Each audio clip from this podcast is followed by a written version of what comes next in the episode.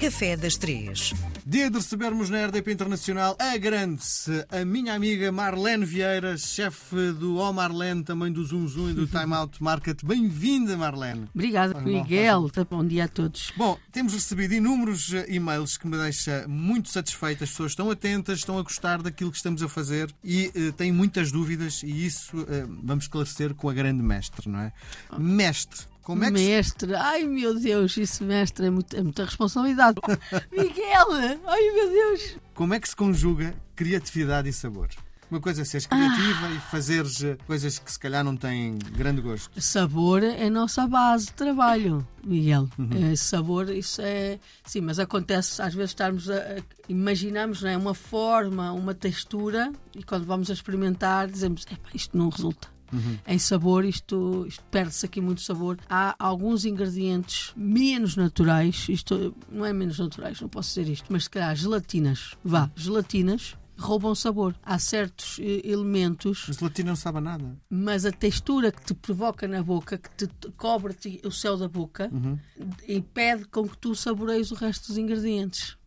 Há uns que são condutores de sabor e há outros que impedem que tu chegues ao sabor. E aqui entra as tais reações físicas, não é? químicas, que nós hoje em dia, e- à medida que vamos praticando, vamos aprendendo que há certas coisas que impedem de chegar lá e temos que saber utilizar isso a nosso favor. Por isso, hoje em dia, claro, com todo esse conhecimento, já, já conseguimos mais rapidamente chegar àquilo que queremos. O que eu acho é tendo o conhecimento que tu tens, antes de sequeres fazer a experiência, sabes o que é que podes ou não eh, Sim, hoje em, dia, mesclar, não é? hoje em dia já sei, Miguel, porque já tenho quase 30 anos de, de experiência. Sim. Mas até lá, olha, ainda, em- há dias estive num concurso no Chefe Cozinheiro do Ano, em que fui como jurada e que tenho jovens a concorrer para obterem o título do chefe cozinheiro do ano. E eles, ali a ideia também é que façam, as, tem que ser receitas originais, portanto, criadas por eles. Pronto, e a criatividade é um, um fator de avaliação, portanto, tem que haver, mas o sabor é o que tem maior pontuação, sempre. É porque ao fim e ao cabo é o, é o que importa, é que tu ponhas à boca e que aquilo seja uma explosão de sabores. E, muito- e nota-se alguma, e, e as ideias são muito boas, normalmente as ideias são, até ficamos assim surpreendidos, olha, não fui eu que me lembrei daquela, desta ideia de, de misturar ou de, de criar este conceito, mas depois nota-se essa falta de experiência na conjugação de alguns elementos que nós já sabemos que não resulta, mas eles não sabem. Mas é importante fazer este caminho. Sim. Portanto, Percebes? errar, não é? Importante errar, Errar, para lá é, chegar. é não é? Errar. Muito bem. E hoje, o que é que nos trazes? Olha, um doce de amarante que as pessoas de amarante vão ter que me desculpar porque eu cresci lá perto, ah, na Maia, no Porto e na zona do, do Minho. Amarante tem até um dos restaurantes com estrela Michelin no nosso país, que é a Casa da Calçada. Sim. Já esteve cá o chefe. Já cá esteve o chefe. E há um doce que foi criado no convento de Santa Clara, no Mosteiro de Santa Clara, em Amarante, ah, que se chama Pingos de Tocha. Também o nome não é fácil, não é? Eu nunca ouvi falar, desculpa. Nem eu nunca tinha ouvido falar. E o bom é que com este programa eu tenho tido a oportunidade de fazer alguma pesquisa Sim. E conhecer até novos doces do nosso país, novas receitas e, e formas também de trabalhar as mesmas técnicas, mas levá-las a outro nível. Sim. Aqui Pingos de quê? Pingos de tocha. Tocha acho que está associado a um instrumento, a um- uma molheira de bico, é um instrumento. Não sei muito bem, mas depois, se calhar, podem-nos mandar aqui mais informação. Aquilo que eu descobri, pronto, foi um doce criado no, no mosteiro de Santa Clara e este doce é feito a partir de fios de ovos, mas não são os fios de ovos fininhos como nós, pronto, como a maioria dos portugueses conhece. grande parte dos doces conventuais são todos com ovos? Pois, porque era era um ingrediente acessível, não é? Os ovos e o açúcar, que o açúcar, Portugal foi dos países pioneiros no transporte do açúcar e na produção de açúcar, primeiro no Algarve, depois na Madeira e depois levou a cana de açúcar para o Brasil e por isso o açúcar era o nosso ouro branco, chamado ouro branco, e que era uma forma de pagamento e de riqueza que os portugueses tinham naquela altura no século, penso que no século 16, 17, 18 por aí.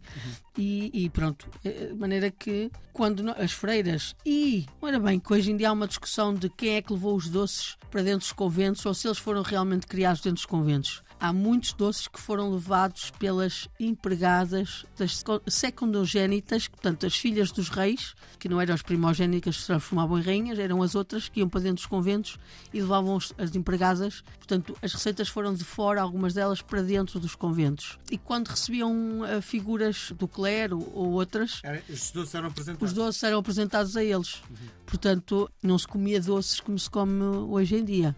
Uh, isso é completamente certo. E como é que eu te ia dizer? Estes pingos, o que é que eu descobri? Os pingos de tocha são fios de ovos mais grossos do que, portanto, a calda de açúcar é mais engrossada do que para os fios de ovos comuns e eles tornam-se fios mais grossos. Depois são pendurados num cabo de cobre que está em cima de duas bases, uma de cada lado. É como se fosse uma corda, né? Uhum mas ali um, um, fio de cobre para poder para eles não se agarrarem e era pincelado com, com manteiga e depois engrossava-se ainda mais a calda e deixava-se, separava-se pequenos montinhos destes fios de ovos mais grossos, separavam-se afastavam-nos ligeiramente para quê? Para depois molhar com essa calda engrossada. O que, é que acontece? Os ovos faziam aquele formato quase de um, um U, um U, sabes, porque ficavam presos uh, em forma de U em cima do cabo de aço. E quando vertias a calda grossa, aquilo formava quase uma gota e que ficavam automaticamente cobertos por uma calda de açúcar grossa. Então ele tinha a crocância, arrefecia o açúcar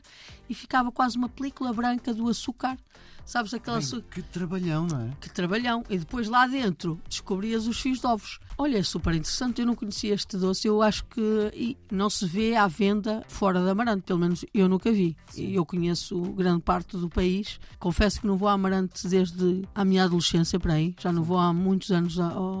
Mentira, eu já fui a este restaurante Michelin, este. Uh mas fui diretamente lá, dormi lá no hotel e não passei pela cidade. É um facto. E eles não te apresentaram isto na hora da Não, não me apresentaram isto. Muito Até bem. porque isto no fim de um menu de degustação, Miguel, é, os menus de degustação são longos. são longos e as sobremesas devem ser algo mu muito pouco açucaradas e normalmente usa-se a frutose, portanto fruta. Uhum faz técnicas com fruta para se poder sair dessa experiência ou desse jantar não muito enjoado, podemos dizer assim. E estes doces são verdadeiramente doces, não é? Então é mais aconselhado olhar assim por uns chazinhos à tarde, ou um é café. Isso. É isso que vamos fazer agora. Tá Beijo grande, Marlene. Até para a semana. Obrigada. Obrigado.